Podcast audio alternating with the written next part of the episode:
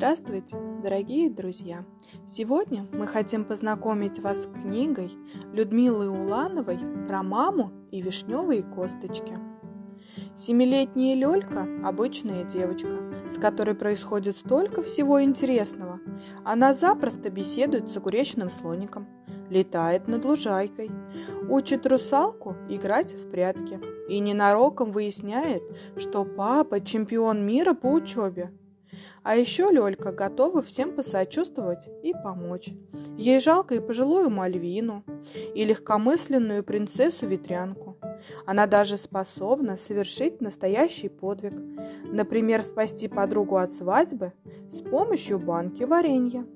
Если вас заинтересовала эта книга, то мы ждем вас в нашей детской библиотеке.